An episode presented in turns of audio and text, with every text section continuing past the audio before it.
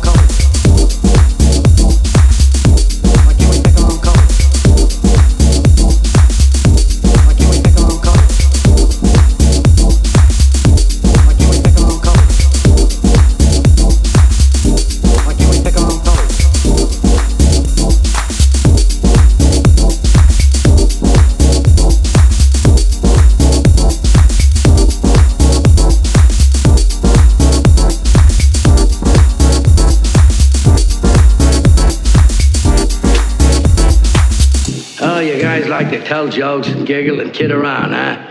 Giggling like a bunch of young bros in a schoolyard. Now, let me tell a joke. Five guys sitting in a bullpen, San Quentin, wondering how the fuck they got there. What did we do wrong? What should have we done? What didn't we do? Whatever that. It's your fault, my fault, his fault. All that bullshit. Finally, someone comes up with the idea. Wait a minute. Well, we were planning this caper. All we did was sit around and tell fucking jokes. Got the message?